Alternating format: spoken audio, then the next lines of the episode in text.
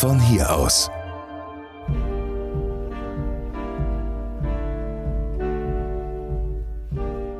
Annette Daps, die Fidena, ist das Figurentheater der Nation. Und Figurentheater ist viel, viel mehr als nur Puppenspiel. Ja, früher verband man damit tatsächlich Marionettenspiel und Handpuppen, Kasperletheater. Aber das Figurentheater heute, da gehört Objekttheater dazu, Materialtheater, visuelles Theater, Installationen mit Figuren. Das ist also eine wirklich ganz zeitgenössische Theaterform. Die Fidena kommt aus Bochum und hat hier schon eine irrsinnig lange Tradition. Figurentheater gibt's überall auf der Welt, aber ein Festival dafür eigentlich eher selten. Ja, das ist wirklich äh, was äh, eigentlich irre, weil es gab 1958 hier in Bochum einen Menschen. Oft gehen die Sachen ja von einzelnen Menschen aus. Dieser Mensch war Fritz Wortelmann und der hatte die Idee, dass man Bochum zu einem Zentrum äh, des Puppentheaters, damals gab es den Begriff Figurentheater noch nicht, des Puppentheaters machen könnte. Und zwar in einer Zeit, wo Deutschland noch große Mühe hatte, sich mit den Nachbarstaaten wieder anzufreunden. Und da hat er dann 1958 nicht nur diese Institution, das Deutsche Forum für Figurentheater, gegründet, sondern auch schon das erste, wenn man so will, internationale Figurentheaterfestival. Und damit ist die Fidena, wie sie jetzt heißt, Figurentheater der Nationen, eines der ältesten Theaterfestivals in Deutschland.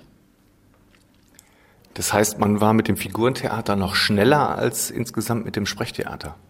Das ist durchaus richtig. Es gab also gerade in den 50er Jahren äh, kaum wirklich Festivals in Deutschland. Das ist ja eigentlich eine sehr moderne Entwicklung, dass es überall Festivals gibt. Und gemeinsam mit den Ruhrfestspielen kann man sagen, war auch die Fidena eines der ersten Festivals, die in Deutschland gegründet wurden. Und damit auch Kultur oder Weltkultur auch wieder zurückgebracht haben nach Deutschland nach dem Krieg. Das kam dann so nach und nach. Also zunächst wurde sich bemüht, zum einen mit den Nachbarländern Frankreich, Belgien, Niederlande den Austausch zu haben.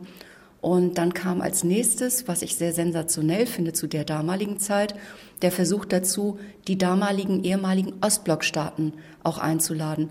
Aus Polen kamen dann Leute sogar aus Moskau, die waren damals total berühmt die Moskauer. Und äh, die wurden tatsächlich alle nach Bochum eingeladen, kriegten auch Visa, was auch zu der Zeit alles ungewöhnlich war.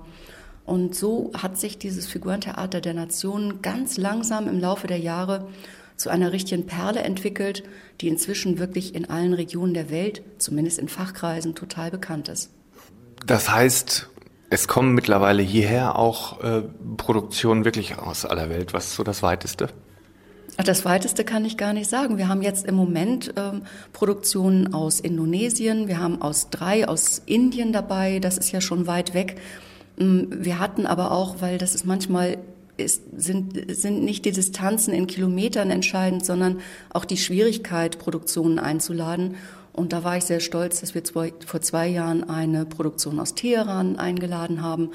Wir hatten schon ganz große Sachen, zum Beispiel Stellag aus Australien war bei uns. Stellag, ein Radical Body Artist, äh, wo sich alle Kunstmenschen also die Finger geleckt hätten, wenn, die, wenn der bei denen aufgetreten wäre. Der hat bei uns die Fidena eröffnet, damals übrigens in der Jahrhunderthalle, als die Jahrhunderthalle noch gar nicht erschlossen war.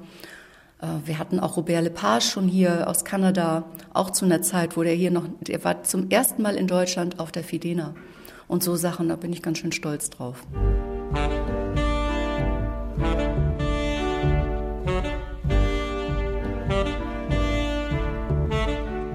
Nur ist äh, Figurentheater eine sehr, sehr aufwendige Sache, glaube ich, oder? Also man muss ja nicht nur Musik, Text, Story, Bühnenbild, sondern halt auch noch die Figuren irgendwie herstellen. Es muss alles hergestellt werden.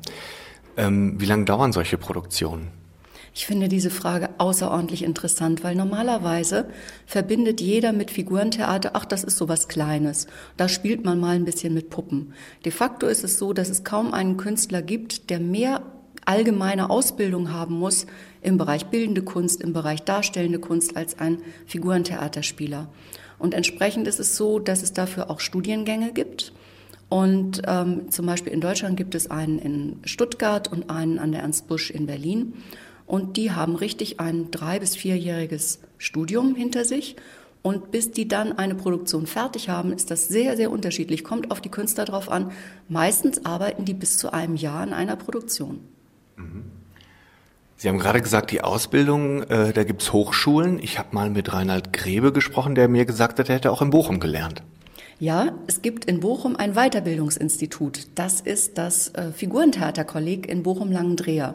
Das es auch schon so lange gibt wie unser Deutsches Forum für Figurentheater und auch von Fritz Wortelmann gegründet wurde. Äh, das ist aber kein Studium, wo man eben äh, richtig studiert, sondern das ist eine Weiterbildung. Allerdings gibt es einen sehr tollen Orientierungskurs, der auch über zwei Jahre geht und viele Wochen intensive Ausbildung. Wenn man also nicht studieren will, dann ist das durchaus eine sehr gute Adresse.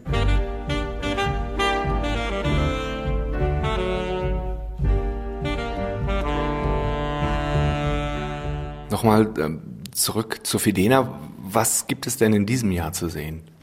Also in diesem Jahr ist das so ein bisschen, das Tollste an diesem Jahr ist eigentlich, dass wir einen Asienschwerpunkt haben. Da haben wir nämlich über die Kulturstiftung des Bundes, wo ich einen Antrag gestellt habe, für mich so ein bisschen überraschend eine Zusage bekommen, weil es ist mit hohen Kosten verbunden, dieser Asienschwerpunkt. Und dadurch haben wir eben Produktionen aus Indien, Indonesien, Japan, ähm, was kommt da noch dazu? Ja, auch Israel gehört im Prinzip ähm, ist so auf der Grenze zwischen Indien und, und, und Asien und uns. Also wir haben auf alle Fälle diesen, denn das vietnamesische Wassermarionettentheater nicht zu vergessen. Äh, das sind natürlich alles so Dinge, die muten ein wenig exotisch an. Ich glaube, die bleiben auch ein wenig exotisch. Aber was ich festgestellt habe, was zumindest einige der Vorstellungen der Inder angeht, die haben mich künstlerisch richtig aus den Socken gehauen, weil das sind Theaterformen, die wir hier nicht kennen. Und das ist ja etwas, worauf wir immer alle gespannt sind, etwas Neues. Keiner geht ins Theater, weil er das Gleiche sehen will, sondern eigentlich möchte jeder Zuschauer oder auch Fachmann, Fachfrau überrascht werden von dem, was da passiert. Ästhetisch, theaterformmäßig oder inhaltlich. Und das ist tatsächlich mit den indischen Aufführungen absolut, das ist was, das habe ich so noch nirgendwo gesehen. Und dafür muss man dann eben nicht in die Mitte von Indien fahren und reisen und suchen, sondern das wird dann hier in Bochum geboten. Das ist ja wirklich schon was Tolles.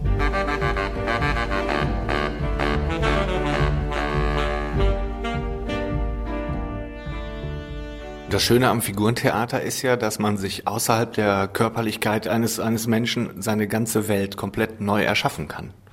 Es gibt kaum eine Theaterform, wo man mehr Fantasie reinlegen kann. Es gibt eben bei Menschentheater, ein doofer Begriff, aber ich benutze ihn jetzt einfach mal, um zu erklären, äh, kaum die Möglichkeit, die Figur wirklich komplett sterben zu lassen. Also es ist immer so, dass man weiß, da liegt der Schauspieler und der ist nicht tot. Auch das Fliegen lassen auf der Bühne, man sieht immer irgendeine Konstruktion.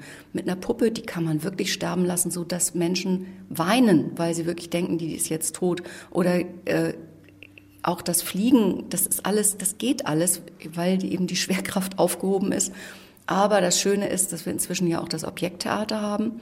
Und da kann man wirklich mit Material und Objekt auch die ganze Welt um uns herum, also alle Gegenstände, mit denen wir täglich ja uns äh, beschäftigen, aber die wir gar nicht wirklich würdigen, sei es jetzt auch Sand oder Steine oder äh, sei es ein bestimmtes Material, ein Stoff, dem wirklich zu seiner äh, vollen Größe und Ausstrahlungskraft zu verhelfen, dass man wie ein bildender Künstler sich mal ausgiebig mit einem Material auf der Bühne beschäftigt. Das ist schon was äh, Großartiges und mit denen kann man sogar utopische Entwürfe machen. Also das ist das Besondere. In Asien, China oder da hat man oder Japan oder auch Südostasien, da hat man ja auch immer dieses Bild äh, vor Augen, okay, Schatten, Spiele und die, da gibt's schon doch noch eine größere Tradition als hier bei uns, hat man zumindest so den Eindruck, wenn man sich jetzt nicht andauernd damit beschäftigt. Warum äh, ist es in Deutschland vielleicht ein bisschen weniger mit dem Figurentheater? Das ist heutzutage nicht mehr der Fall. Es gab sicherlich mal eine Zeit, wo äh, in Asien das Figurentheater mehr gewertschätzt wurde als bei uns, ganz besonders das Schattentheater, was dort die sehr verbreitete Ausdrucksform ist, die wir hier weniger haben. Das ist schon richtig. Aber die Wertschätzung des Figurentheaters ist in Europa und besonders auch in Deutschland in den letzten zehn Jahren, würde ich mal sagen, enorm gestiegen. Jetzt ist es eher so, dass es fast gegenläufig wird, dass man in einigen Regionen der Welt wirklich schon sehr aufpassen muss, dass diese wunderbaren Theaterformen, die dort traditionell entstanden sind, nicht unter die Räder geraten, weil die wurden dort äh, von Generation zu Generation weiter vermittelt. Also die Eltern haben das den Kindern beigebracht. Aber die jungen Generationen wollen nicht mehr auf dem Land leben und traditionelles Puppenspiel betreiben. Die wollen auch in eine Stadt, wollen irgendwie mit was anderem Geld verdienen. Und ähm, man kann mit diesem Puppenspiel inzwischen auch in Indien zum Beispiel nicht mehr wirklich Geld verdienen. Und auch die Wertschätzung ist nicht mehr die gleiche. Also das geht alles, äh, ja, wie überall auf der globalisierten Welt wird, werden diesen Dingen nicht mehr der Wert, wird den Dingen nicht mehr der Wert beigemessen wie früher. Und darum glaube ich, dass unsere Einladung auch für diese Gruppen ganz besonders wertvoll sein kann, weil sie ihnen selber eine Motivation wiedergeben, weil sie auch den Autoritäten dort vor Ort vermitteln, Mensch, das ist was Besonderes, was wir hier haben. Nicht zuletzt auch das Geld, was sie hier verdienen, ist auch wichtig. Und ähm, wir werden auch versuchen, das alles zu dokumentieren. Das ist auch eine wichtige Sache, dass diese ganzen verschiedenen, diversen Theaterformen auch dokumentiert werden, dass die nicht verloren gehen.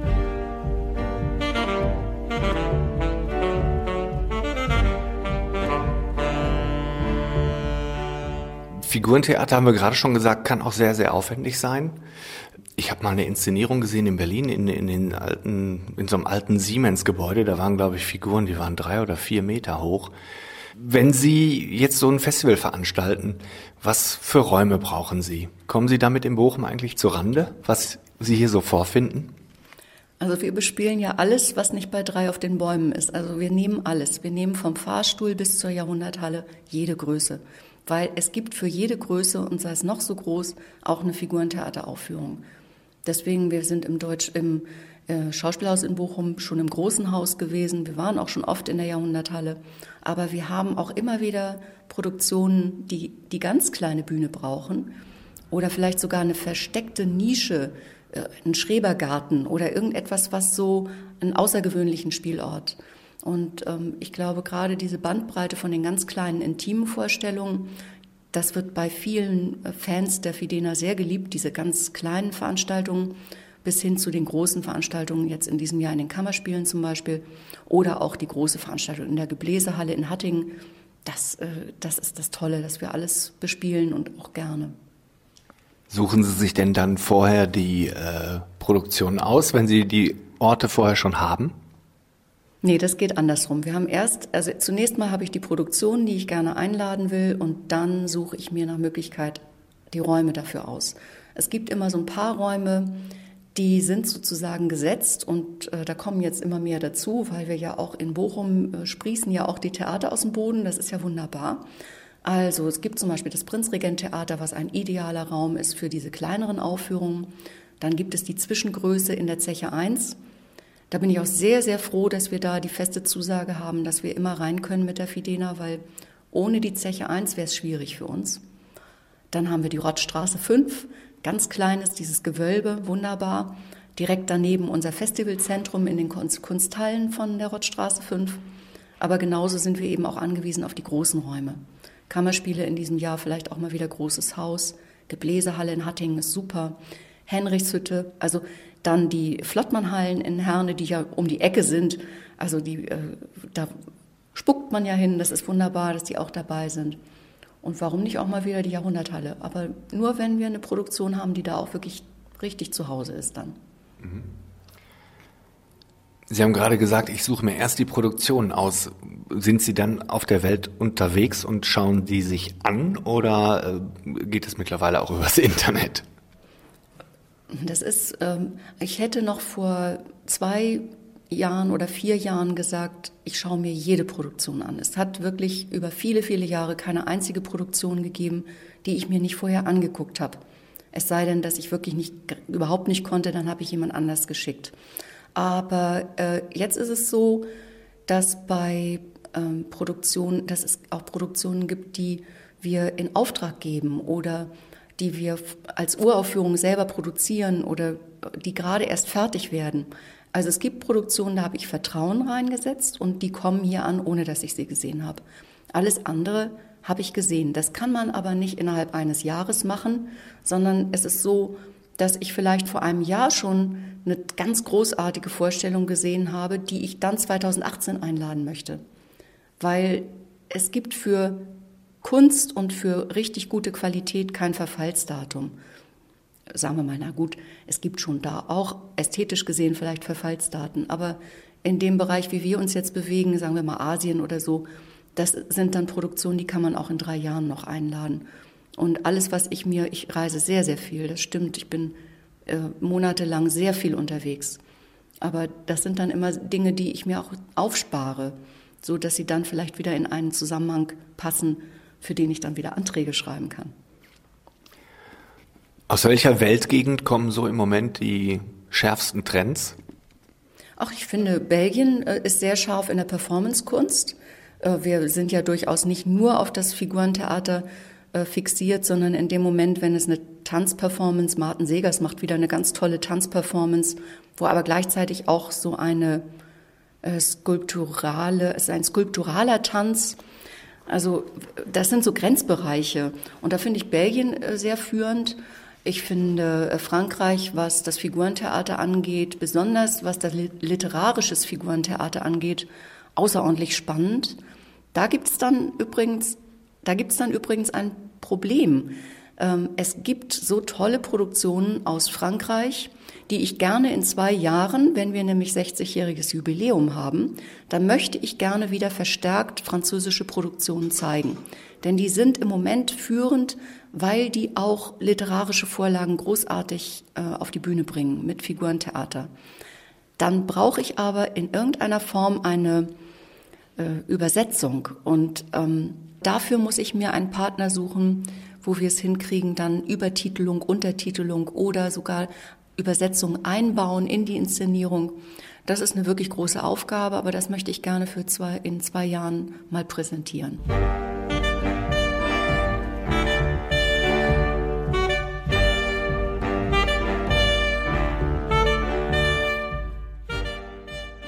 Gibt es denn Produktionen, die hier aus Bochum oder aus dem Ruhrgebiet kommen?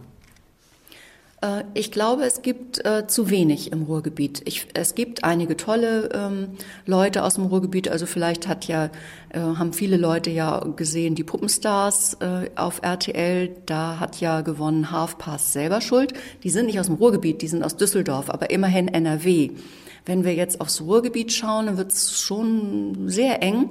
Wir haben in Bochum ähm, die, das FIBO, das ist das Figurentheater, ein Figurentheaterzusammenschluss in Bochum. Da gehört das Theater Wilde Hummel dazu oder das Nadu-Theater.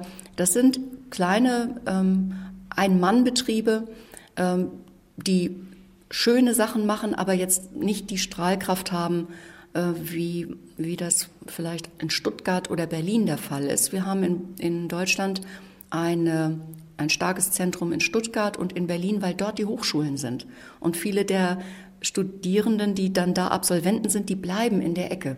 Und da haben sich auch schon viele Theater angesammelt. Und da, also neben Bochum sind Stuttgart und Berlin die Zentren in Deutschland. Also es gibt in, in, im Ruhrgebiet definitiv Nachholbedarf. Auch wenn ich jetzt viele aufzählen könnte, die hier zu Hause sind, vielleicht Helios Theater in Hamm, haben einen tollen Ruf, auch international, machen immer wieder Objekttheater für kleine Kinder. Das ist zum Beispiel etwas, was man hervorheben könnte. Mhm. Aber im, im Erwachsenenbereich ist es eher weniger. Ja, da ist, also man kann das auch an unseren Programmen sehen. Ähm, ich hoffe, dass ich mir jetzt nicht die Schelte von den Künstlern zu, zuziehe, die gerne natürlich auch auf der Fidena spielen würden, aber vielleicht sehen Sie es auch selber im Vergleich jetzt mit der internationalen Szene das ist eher schwierig in Nordrhein-Westfalen und in, im Ruhrgebiet.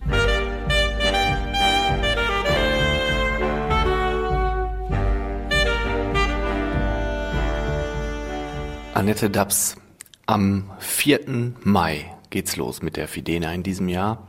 Haben Sie sich da schon ein Lieblings, eine Lieblingsproduktion ausgeguckt? Also ich müsste ja jetzt sofort sagen, die Eröffnung ist meine Lieblingsproduktion, weil wir da eine Eigenproduktion zur Uraufführung bringen. Moondog, der in diesem Jahr ein genialer blinder Komponist aus New York, der in diesem Jahr 100 Jahre alt geworden wäre und im Ruhrgebiet seine letzten Jahre verbracht hat. Äh, das wird sicherlich eine ganz außergewöhnliche, ein Konzert, was auch mit einer außergewöhnlichen Figur einhergeht. Aber es gibt davor schon eine indische Produktion, die für mich persönlich, äh, auf die ich mich sogar noch mehr freue, weil sie so eine Mischung hat aus Leidenschaft. Es sind Männer, die mit Puppen spielen, mit so viel Würde und Grazie und äh, geradezu meditativer Einstellung. Also das ist, hat so was Kontemplatives und geht dann in einer solchen rasanten Leidenschaft ins Spiel über mit dieser verrückten indischen Musik. Ich liebe das und es hat sehr viel von Ritual. Also das ist eigentlich sogar meine Lieblingsvorstellung. Die läuft zweimal. Am Eröffnungstag am 4. um 18 Uhr und am 5. nochmal um 17 Uhr. Die finde ich ganz, ganz toll. Und wo gibt es die zu sehen? Die läuft jedes Mal in der Zeche 1. Das ist neben dem, hinter dem Prinzregent-Theater. Ja, es gibt noch eine Vorstellung, auf die ich mich ganz doll freue. Die ist in den Kammerspielen Martin Segers, der vor zwei Jahren bei uns eine Uraufführung hatte und uns alle äh, sehr begeistert hat mit einer völlig schrägen, unglaublich experimentellen, risikobereiten Aufführung. Der ist in diesem Jahr wieder da mit Oh, or the challenge of this particular show was to have words ending in O. Es freut mich total, den wieder zu haben, weil der ist einer der tollsten Performer der Need Company und die Need Company ist schon eine wirkliche Größe im internationalen Performance-Geschehen und da bin ich stolz drauf, dass er bei uns die deutsche Erstaufführung macht. Und das alles in Bochum? Und noch viel mehr. Alles in Bochum. Von hier aus, jawohl.